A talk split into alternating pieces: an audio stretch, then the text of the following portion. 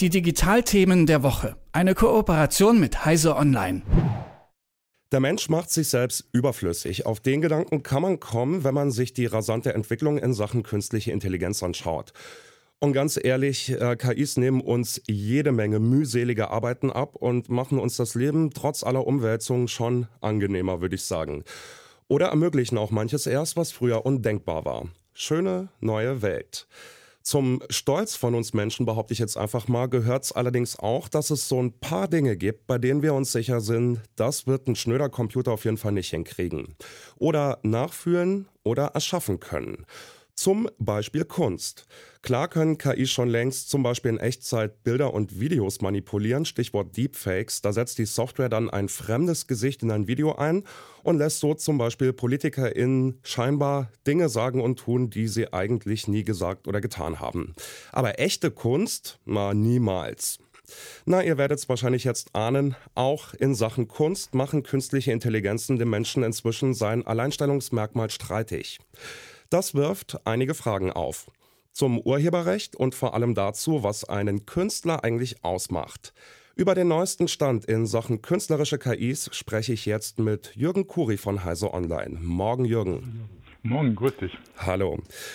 Jürgen, ich habe mir so ein paar von den KI-Werken angeschaut und muss doch sagen, ich bin echt beeindruckt. Also ich habe da epische Gemälde gesehen, aber zum, äh, zum Teil zum Beispiel auch fotorealistische Abbildungen von Plastiken oder Skulpturen.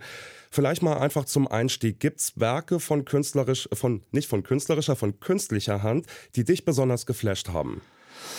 Ja, gibt es. Jetzt nicht unbedingt wegen dem künstlerischen Anspruch, den, der vielleicht dahinter steht, sondern von dem, was, was sie zeigen, was für Fähigkeiten es gibt. Es gibt zum Beispiel von Stable Diffusion, einem Open Source KI-Bildgenerator, ein, ein, ein Bild, das kombiniert Caspar David Friedrich mit Edward Munk äh, überraschendes Ergebnis, das, wo man denkt oder so, nee, auf die Idee wäre ich jetzt erstmal nicht gekommen, was aber natürlich schon wieder eine Art eigener künstlerischer Ausdruck sein kann. Ein anderes Beispiel ist ähm, das Mädchen mit dem Perlenohrring von Vermeer. Da hat eine KI, die DALL-E von, von äh, OpenAI, äh, aufgrund bestimmter Textbeschreibungen tatsächlich ein Bild geschaffen, das nicht identisch ist mit dem Vermeer-Original, aber das sehr deutlich zeigt, dass sie sozusagen begriffen hat, was Vermeer malen wollte. Das heißt, es ist sehr ähnlich, aber er unterscheidet sich in Details das, und zeigt aber das Konzept, das hinter dem Bild steckt. Das heißt, das ähm, ist so eine Art, wo man denken könnte, die KI hätte wirklich begriffen, was Vermeer gedacht hat. Die hat es natürlich nur statistisch ausgewertet, was Vermeer da alles in, an Techniken reingesteckt hat, aber das ist halt der Eindruck, der dabei entsteht. Ja, das ist ja schon faszinierend genug, dass es der äh, KI überhaupt gelingt, äh, den Gesamteindruck von einem Bild auf einzelne Elemente runterzubrechen und dann wiederzugeben. Oder wie, wie kann man das beschreiben? Was passiert da? Also die, das Prinzip dahinter ist, dass man versucht, tatsächlich visuelle Techniken, visuelle Eindrücke in Kategorien äh, zu überführen, die maschinenlesbar sind, die eine KI dann auswerten kann und daraus Schlussfolgerungen ziehen kann, was sie zu tun hat, um Textprompts zu machen. Das ist ein relativ komplizierter mathematischer Prozess über Algorithmen, die da funktionieren. Ähm, wenn man es genauer wissen will, in dem Artikel zu Stable Diffusion auf Heise Online haben wir es ein bisschen genauer erklärt und auch tatsächlich wissenschaftliche Papiere verlinkt, die das beschreiben. Ähm, das Prinzip ist halt da, dahinter, dass man versucht, einer Software beizubringen, wie der Kontext einer, eines Gemäldes aussieht, welche Techniken dahinter stecken, welche visuellen Konzepte dahinter stecken und die dann einfach in maschinenlesbare Daten übersetzt, sodass sie die benutzen kann, um eigene Kreationen dann zu schaffen. Geht es da auch schon um sowas wie Inspiration? Also gibt es einen eigenen Anteil, einen genuinen Anteil, den nur die Software leisten kann? Oder beläuft es sich dann doch letzten Endes auf ein, wenn auch sehr komplexes Umsetzen von äh, Informationen und von Befehlen. Wie kann ich mir das vorstellen? Das ist so ein bisschen umstritten. Es gab ja so im Vorfeld dieser ganzen KI-Bildgeneratoren ähm, so Bilder, wenn KIs träumen. Das heißt, man hat eine KI einfach so vor sich hin spinnen lassen und da kamen Bilder raus oder so, die man nicht, mit denen man nicht gerechnet hätte, die auch nicht auf etwas basierten, wo man äh, ihnen gesagt hätte, sie sollen bestimmte Sachen generieren. Diese KI, äh, Text-zu-Bild-Generatoren äh, über KI, die sind natürlich erstmal darauf trainiert, aufgrund einer großen, sehr großen Anzahl von Bildern, die sie ausgewertet haben, ähm, dann wieder eigene Bilder zu generieren, die aufgrund von Befehlen entstehen, die man ihnen gibt gibt. Das heißt, sie gehen jetzt nicht von selbst los und schaffen irgendwelche Bilder, sondern es sind natürlich erstmal Eingaben, die der Mensch macht.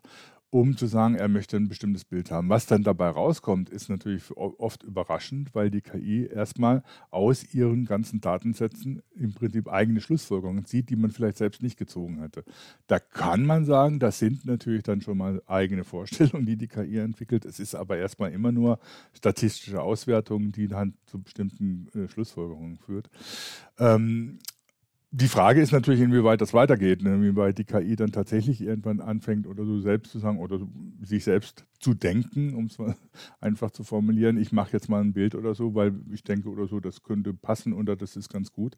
Ähm, die Frage ist dann natürlich, inwieweit dieses Denken, äh, das man der KI möglicherweise zusprechen mag, äh, menschlichen Denken entspricht und äh, man dann deswegen überrascht ist, was dabei rauskommt, weil es überhaupt nicht das ist, was ein normaler Mensch sich dabei gedacht hätte. Aber da sind Fragen oder so, da landet man irgendwann bei der Philosophie, ab wann man einer KI tatsächlich ein eigenes Bewusstsein, eine eigene Person zusprechen muss. Im Moment sind das nicht eigene Personen, sondern erstmal nur Algorithmen, die statistische Auswertungen betreiben. Hm, verstehe. Ja, auf die, ähm, ich sag mal, philosophischen Fragen gehen wir gleich nochmal ein. Ich würde gerne noch kurz nochmal die technische Grundlage checken. Was mich besonders platt gemacht hat, äh, war das KI-System DALI. Ich hoffe, ich habe es richtig ausgesprochen. Das kann aus Textangaben eben eigenständig Bilder generieren, wie du es eben schon erzählt hast. Zum Beispiel eine ganze Galerie habe ich gesehen von Mona Lisas mit einem Weinglas in der Hand, eingefangen aus verschiedenen Blickwinkeln. Ähm, ist das was, was auch Einzug halten wird im privaten Kontext? Werden wir in Zukunft zum Beispiel, was weiß ich, Weihnachtskarten von KIs entwerfen lassen, die dann nur noch ein paar Zeilen Info brauchen und dann spucken die uns was aus? Oder brauchst dazu sehr leistungsfähige Computer? Also natürlich ist es gut, wenn man einen leistungsfähigen Computer hat, aber es gibt ja mit Stable Diffusion tatsächlich auch schon eine, einen Text-zu-Bild-Generator, der in der Open Source ist, das heißt, den man frei, frei benutzen kann und dem, dem man sich selbst Bilder generieren lassen kann. Wenn der Rechner nicht so, nicht so leistungsfähig ist, dauert es halt ein bisschen länger. Ähm, und das ist aber genau die Geschichte. Ne? Das heißt, als erstes werden natürlich Leute anfangen, Gebrauchsgrafiken nicht von irgendwelchen Künstlern zu machen oder einzukaufen, sondern einfach die KI drauf anzusetzen das selber zu machen. Ähm, ähm, da ist natürlich sowas wie Weihnachtskarten, Urlaubspostkarten, äh, irgendwelche Glückwunschkarten, irgendwelche Poster, die man aufhängen möchte, um für eine Veranstaltung zu werben, der erste Gedanke, den man hat, äh, um die dann auch für sich selbst einzusetzen. Mhm, ich bin gespannt drauf. Ähm, ein anderer Aspekt, der auf jeden Fall auch ordentlich durchgewirbelt wird von dieser neuen Entwicklung, ist äh, der Aspekt der Urheberschaft. Ähm, spätestens, wenn die KI-Werke dann draußen auf dem Kunstmarkt landen, kommen ja jede Menge Fragen dazu auf, wem das gehört und wer da die Rechte daran hat. Wie wird denn damit bislang umgegangen? Wem gehört denn ein Bild, das zum Beispiel so eine Software wie DALI ähm, entworfen hat? Das ist noch weitgehend ungeklärt. Ähm, es gibt natürlich, es gibt ein Bild, das hat einen, tatsächlich einen Wettbewerb gewonnen für digital gestaltete Bilder. Das aber von der KI gemacht wurde im Auftrag eines dessen, der die Software eingesetzt hat. Da hat natürlich jetzt derjenige, der die KI beauftragt hat, den Preis gewonnen. Man kann natürlich sagen, ja, pff, wieso er, wieso nicht die KI oder wieso nicht der Hersteller der Software, die äh, die, die KI macht. Äh, das ist noch völlig ungeklärt, wer da tatsächlich dann der Urheber ist. Wenn man einer KI Personenstatus zuerkennt, ist natürlich sie der Urheber. Das ist aber noch weit entfernt und dann können sich jetzt aber die Softwarehersteller und die Anwender streiten, wem das Bild gehört, das die KI generiert hat. Ähm, das ist natürlich die eine Seite des Urheberrechts. Ne? Das, heißt, das, heißt, die generierten Bilder, wem gehören die eigentlich und wer kann dafür unter Umständen zum Beispiel als Kunsthandwerker Geld verlangen oder wie sieht es damit aus? Das wird uns sicher auch noch ein paar Jahre beschäftigen. Ja, du hast es gerade schon erwähnt, nämlich dieser Kunstwettbewerb im US-Bundesstaat Colorado, wo ein Mann eben, was gerade gesagt, ähm, den Wettbewerb gewonnen hat mit einem Werk, das eine KI gemalt hat. Auf Twitter ging es dann auch dementsprechend rund. Viele fanden es unfair, dass der Gewinner sein Werk so zu, sozusagen gar nicht selbst kreiert hat und trotzdem abräumt.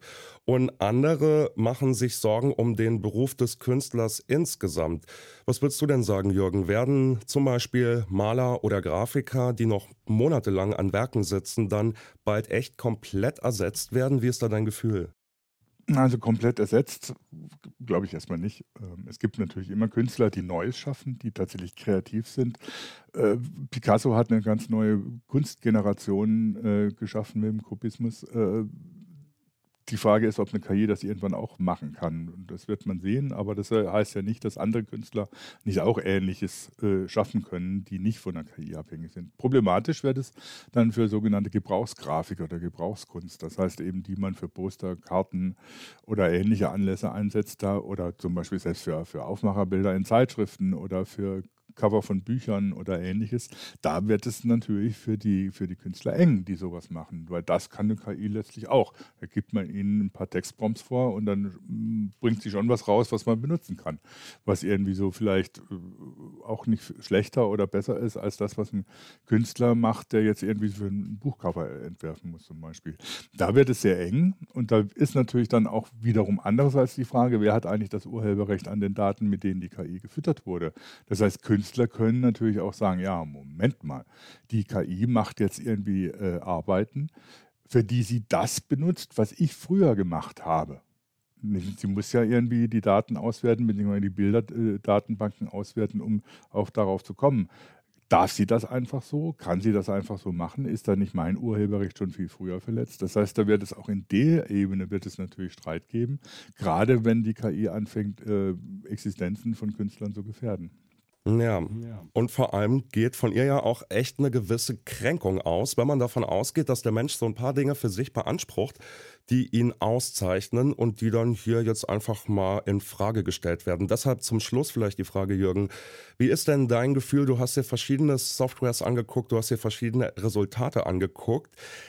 Ist das das, was du als Kunst empfinden würdest, oder hast du da schon noch in erster Linie das Gefühl, dass da einfach eine Maschine ihrem Algorithmus gefolgt ist und insofern ihre Arbeit verrichtet hat? Also Kunst ist ja was, was äh, subjektiv wirkt und was teilweise auch so unmittelbar wirkt, dass man es gar nicht richtig in Worte fassen kann. Ähm, ich würde es gern trotzdem versuchen. Hast du es als Kunst empfunden oder fehlt da noch ein Funke? Ich weiß nicht, wie ich es nennen soll. Walter Benjamin hat es die Aura genannt, die ein Kunstwerk hat, äh, dadurch, dass sie von einem Künstler geschaffen wurde und in einem Kontext steht und auch im Original anders aussieht, als eben, wenn es technisch reproduziert wird.